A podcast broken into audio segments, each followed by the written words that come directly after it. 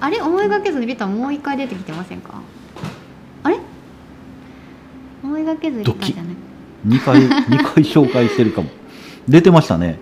あ出てますね。ね。思いがけずリタ2回出てますね、はい。よほど。まあよほど良かった。っ 残ったっていう、はい。ということは30銭になってるかもしれないね、30銭になりましたはい。ね、これで。何を書かれてるのかかか変わってるはずですか？変わってるはずです。じゃあちょっとそれを見比べて失礼しました。じゃあ一冊追加にしましょう。か、えー気づきませんでした僕も私全然気がつかまあリスト作ってやってるわけじゃないっていうのがこういうところでああ本当ですね。あの暴露されるわけですね。えー、と1回目は「リタは死者から受け取るものそれに気づくことは歴史を知り学ぶこと」って書かれてますなるほど。ね中島武さんっぽい感じですね。あの本当の保守の話っぽい感じですね、で？で？今回は何て書いてるんですか？生命こそリタ逆のこと書いてる。なるほ 生命に代償を求める社会では誰も救われない。どなるほど。まあその時の状況に応じてなんかまた感じ方が少し変わったんですね。なるほど。あ永井玲さん。ああ長井玲さん。水水中中のの哲学者たち。うん。めっちゃいい本でしたねうん。これね。すごいあの気に入られてましたよね。うん。そのよ読まれめちゃめちゃいい本やと思う、うん哲学対話をねされてるそうお仕そう。だから事にされてるここでそのやってることの延長っていうかあのここでそういう哲学カフェ的なものをそのやったっていうことがあったんで余計だと思うんですよね、うん。きっと。よかった。すごいうん。印象にの印象に残った。うん。そうですねなんかムックナイト参加されてる方も一回ちょっと皆さん読んでみていただけたらなって思う本でしたそうです私も。ねうん。ぜひそういう関係はないんですか？そのアメさんの私の方はえっ、哲学。とあ哲学対話で言うとえっ、とね一冊入れましたよ。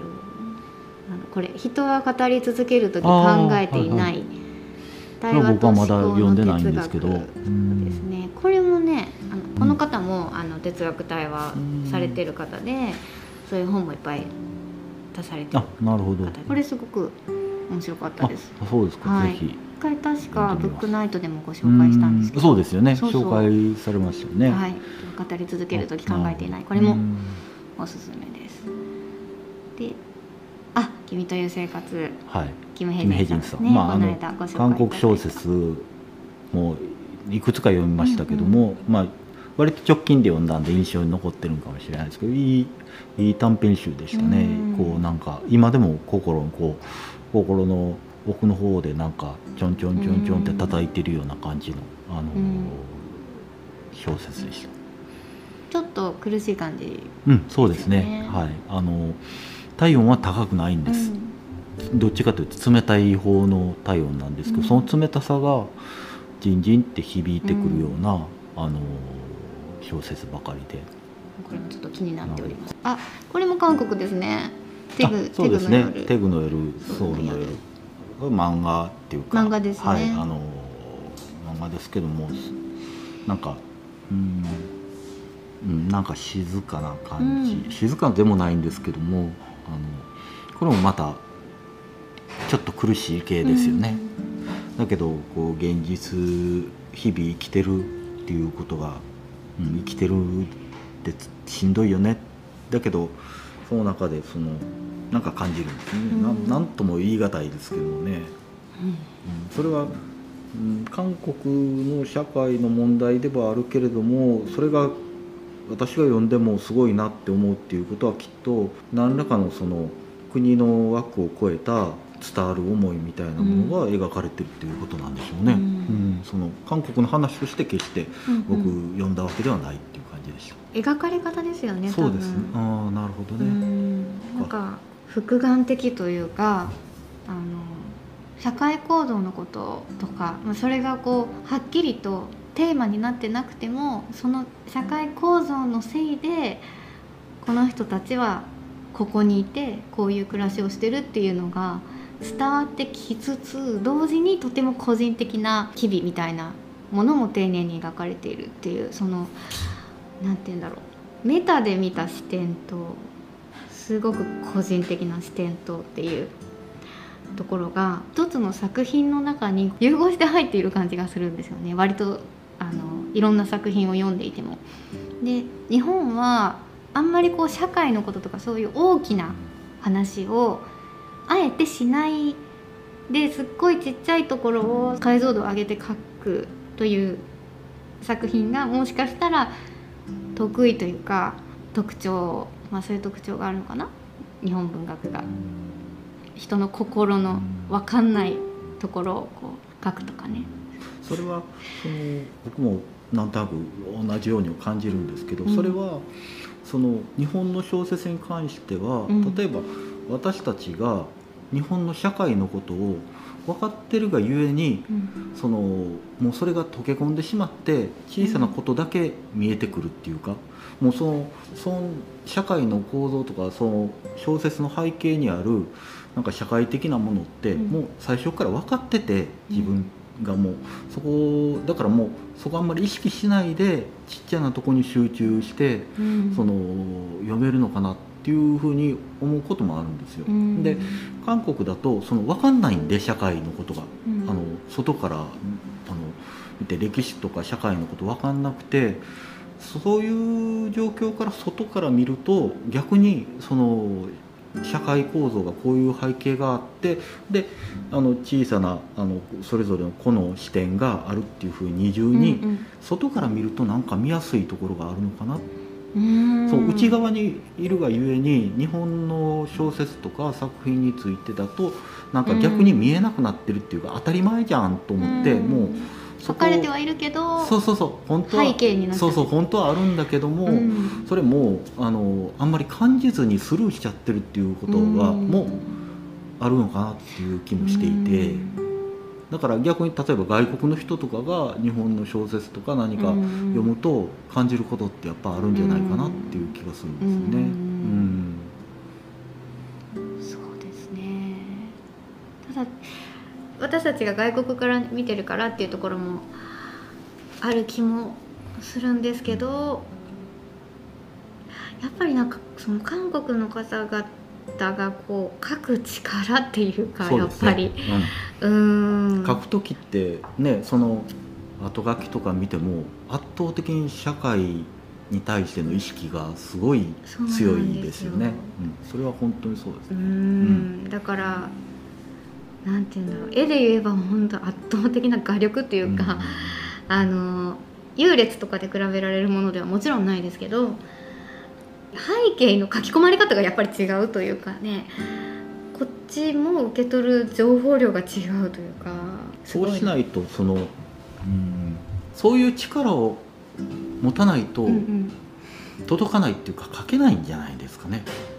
そういうそのなんていうこう社会とかを曖昧にしたまんまこうちっちゃい枠で書こうとしても書けないし、こうん。う跳ね返されちゃうっていうかそういうやっぱりすごい力を持ってその社会から個人にググイッとこう掘り込んでいくような感じで書かないと自分も書けないし多分読む方も届かないっていう意識、っていうか無意識か意識かわからないですけど、そういう思いがやっぱあるんじゃないかなっていう気がするんですよね。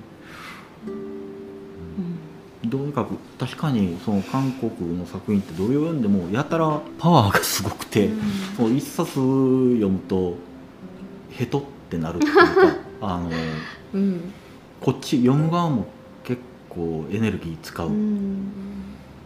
そうね。ていうか、一冊読むとこう次すぐには進めないっていう感じのものがほとんどですね。であこれは読んでないです。早川か。SF ですか？あ異常。SF ですね。アノマリー異常エルベルテリエ。はい、これあの本屋プラグさんのあのポッドキャストでもあの早川の営業の方とこれが一押しへー。で去年のあの言ってましたけどこれはすごいんで。すごいこれはどうなってるの。これは何ですか？ああこれはね。マネキン？マネキンですね、虫かと思った。また今表紙変わってるみたいですけど。あそうなんですね、はいえこれはねあのぜひ読んでいただき本当ですか、はい。なんかつけさんの感想もちょっとよくわからない。そうあのねけどあの読んでからこれあの見ていただくとねあなるほどっていう感じになると思うのであのこれはねもうネタバレできないので喋れないんですけどもすごいえこういうえこういう設定？みたいな感じで、あの怖い。23回衝撃があるので、えー。あの純粋に本当に楽しめる本でもあるし、うん。あのそこからいろいろ考えが巡らせることもできるえー。本なので、あのこれを僕は12月31日に出してますよね。あじゃあこれが最後。はい、これが最後で、へー。はい、これが僕実は去年の僕の一番の収そう穫なんですね、以上はい、で以上はい、2022年全部で？三まあ300冊以上読んだ中のはい一位が1位がこれでしょ。以上う。はい、なるほど。エルベテリエ。それは気になりますね。わ、はい、早川さんなんかください。かりました。これを読んでみるようにします。多分すぐ読めると思います。あそんな感じですか、うんここんなこんなまあ、分厚いとかじゃない、200 300ページあるかないかぐらいですからうん。多分あの1日であの乗れば乗ればね。乗ればね。乗らないかもしれないんで あの小説なのであのあ 一気に読んじゃうやつですね。でも読み終わるまで寝れないやつですね。僕はすごいおおすごいと思って。でも怖くはないですか？ち怖くはないと思います。怖くないんですね。うん、怖くはないと思う。ただなんうん何これ？え？ん？っていう感じできっと4分の1ぐらいは進むと思います、うん。さっぱりわからんみたいな。へえありがとうございます、はい。どこの方なんでしょう？んとフランスだと思いますうね。あフランス。うんエルベテリはい。はい。でつけさんあ結構あっという間にあっという間。31冊。31冊、ね結局語ってしまいました。がそうですね。語りすぎ。すいません。語ってもらってしまいました、ね、私一人で語ってしまいましたが。いえいえ。そういう小説で面白かったのは去年ないんですか、私はやっぱり、うん。小人が打ち上げた小さなボールですね。それどういう読後感だったんですか、これはねすごかったです、うん本自体も分厚いんですけど、うん内容もこれはあの私韓国語を習ってるんですけど韓国語の先生もが、いえっと、大学生の時に出たって言ってたかなおっしゃってたかなこの本。だいぶ前なんですかじゃえそうですそうです、うん。であのこの間読みましたって言ったら「ああ知ってます。もう誰でも知ってる」みたいなあ本で「随分古いの読んでますね」って言われて。あそうですか。そうですそうです。ん。結構ねでもその時期って言ったらその韓国語の先生が広州出身で広州事件の時に18歳だったっていう方なんですけどでその先生が大学生の頃に出た本っておっしゃってたんですだから時期がもう本当に広州事件のあたりだったと思うんですね。先生の記憶が確かだったら。80年代ですよね。そうです80でまだそんなに何でも書ける時代じゃなかったからそうですね。あの連載としてこう一冊丸々出すことができなくってでいろんなもういろんな違う媒体から短編独立した短編短編としてあの出版してた。でも結構き奇跡的に出せたみたいな感じのもともとは作品群で。でえっ、となんか多分入試問題とかに使われてたからみんな読んでる。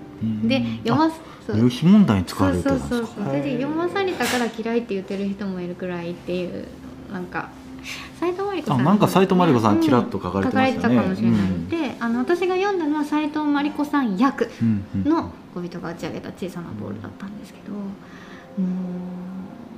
う読み応え足らないですうよんうんあじゃあやっぱりうんぜひ。必読だと思いますよ。はい。はい、わかりました。うん。付箋貼っとこそんななんか、まあ、ご想像通り全然楽しい本ではないですけど、うん、あとはトップクラスってどれですか？こう A の中でも特 A にの中でもトップクラスです、当てましょうか。優しい地獄だと思うんです。あそうでもまあ中クラスぐらいですか？そうですね。でもこの中だとやっぱりトップクラスですね。ですよね。うんうんわかります。よかったです。あの優しい地獄いいなグリゴリさんのね、うん。優しい地獄あの想定家の頼藤文平さうんん。で私頼藤文平さんの想定のお仕事がすごい大好きなんですけど、そのお二人が対談されるイベントもチケット買ってオンラインで見ましたもん。あそうですか。その対談もめちゃくちゃ面白かったです。そうですか。はい。社会主義国家で育ったうんうんイリナさんから見たそのコンビニ日本に来た時のコンビニがもう美術館みたいだったとか、ほうん、ただその広告のデザインとプロパガンダの違いって何だと思いますかっていうのにこう頼藤さんが答えたりとか、うそういう答えがないっていう答えだったんですけど。どいいですね。うんそれは宝ですね、あのイリナさんの日本語って飼いならされてない日本語だと思うん。ですねうん。うん。うんうんそれが私はすごく可能性を感じて楽しかったっていうこう同じパーツを使ってどうやって並べるかで表現をするものじゃないですか言葉って。で分かってもらうためにはみんなが知ってる言葉だけを使って話さなきゃいけないですよね。俳句の拡大版っていうか結局小説になったりそのまあ、長くなったとしてもみんなが本当に見慣れたパーツだけを使わなきゃいけないっていうのはずっとこう縛りとしてある中でイリナさんの文章を見た時に見慣れた言葉ばっかり使ってこんなに新しい制作物っていうかなんかこういうのも作れるんだっていう驚きですよね。そそう来ると思ってない驚きがある読んでいて。ということはなんとなく想定しながら読んでるってことじゃないですか。こう来るだろうなってこの言葉の後にはあれかあれかあれが来るはずってこう毎秒毎秒多分想定しながら読んでるんですよ。それを微妙に外された時の違和感を居心地悪くあのスラスラ読めないから悪く感じる人もいると思うんですけど私はそれが嬉しくてほこんなに可能性がある、どうん。私が全部わかる日本語を使ってこんなに新しい体験をさせてもらえることが楽しくてこんな新しいものを読ませてもらってっていうなんかワクワクっていうか書かれてることは全然そんな明るく楽しいことではないし結構衝撃的なんですけど、うん。その衝撃な的なことをぶっ込んでくるタイミングとかもちょっと想定外なんですよね。そういう話に行く流れ音楽で言ってもそういうトーンになるこうこっちの準備ができてないところで想定外の音が鳴るみたいな感じです。でもそんなことができるんだ。何でもできるじゃんみたいな。で全然それが木をてらってなくてその面白いこと書いてやろうとか外してやろうとかっていうことじゃない部分とそのイリナさんのもともと持ってらっしゃる芸術性とうん。がこうあのうまく働いて目が覚めるような思いというかね。ね。だからうん翻訳ではできない世界っていうことですよね。結局翻訳ってそのこなれた日本語にうんうんそしてしまうわけだから。そうですね。そのねあの母国語じゃない彼女だからこそその表現できた世界があるっていうことですよね、うん。やっぱり。性格的なものもあるうん。と思います、うん。なんかこうちょっと野生的なところがあるというかなんか飼いならされないぞっていう、わかります。僕も読んでてゴツゴツしててうんうん。読み飛ばせないっていう感じがすごい強かったんですよ、うん。その普通なんかバーってこう目で追ってるとザーってこう読み飛ばせるっていうかそれこそあの言われてたようにこう次こう来たらこう来るっていう大体流れとか分かるとあの目で追うとあの読み飛ばすっていうかザーッと読めるんです。けどこれ読めなかった。そうそうですね、うんそうですね。う。わ一文字引っかかりながらそうそう。うん。だからそこで嫌でもそのそこのあの書かれてる世界にあの時間をかけてその、あの入っていかなければいけないっていうか常に常にこうそれに直面するっていう感じがあって、うんあの面白いな、うん。うん。そうですね。滑らかじゃない。そうそう滑らかじゃない、でそう流せない。流させてくれないのが、なんかすごく嬉しかったんですよね。ななんかるほどね。大人になってなんか習い事とかしたりうまくできない時って楽しいじゃないですか。一個一個体験させてもらえる感触をこう確かめさせうんてもらえるというか、ね。それは素晴らしいですね。うん。いいですね。それはいいでね。頼藤さんがその 感感覚を一言でサービスの悪い文章だなって 思ったってうんうんうん。おっしゃってて、それも言い得て妙ですね。まさにそんな感じ。うんそううん。な感じ。あとはなんだからこう、うん、読むたびになんかこう、うん裏切られるっていうか、うん。跳ねつけられるようなそれでこうあのさらに読んでいくっていうなんか、うん、まさにこう想定してないような感じの文章で。うん。面白い。確かに良かったですね、うん。私もあの31線じゃ入れてないですけど、うん。あのその線外ではすごいいい上の方です、うんうんこれ、まあ、これをだけど見出した方ってすごいですね。この加工って。あそうですね、うん。後書きにね書かれてましたよね,、うん。ああのそのでそれまで全くその文章が書けるって思ってなかったって皆さんがおっしゃってましたけど、時々この本がよく世に出たなっていう本ってありますよね、うん。やっぱりそれは編集者とかその誰か見出した方ってすごいなって思う本結構あっていいですね。そういう本に出会うっていうのは。そうですね。でこれがエッセイだと思うとなおすごくないですか、うんなんか短編集とかだったらまあちょっと変わった文体だったり、こう読み心地があんまり気持ちよくなんかスラスラいかないみたいなのでもこうあこっちが合わせなきゃいけないのかなっていう感じがありますけど、エッセイでこんな文体でこんな内容のエッセイありますってこんな人生ありますっていうのも衝撃でしたね。エッセイと思って読み始めたからもうっていうね。なるほいやすごく。はい。はい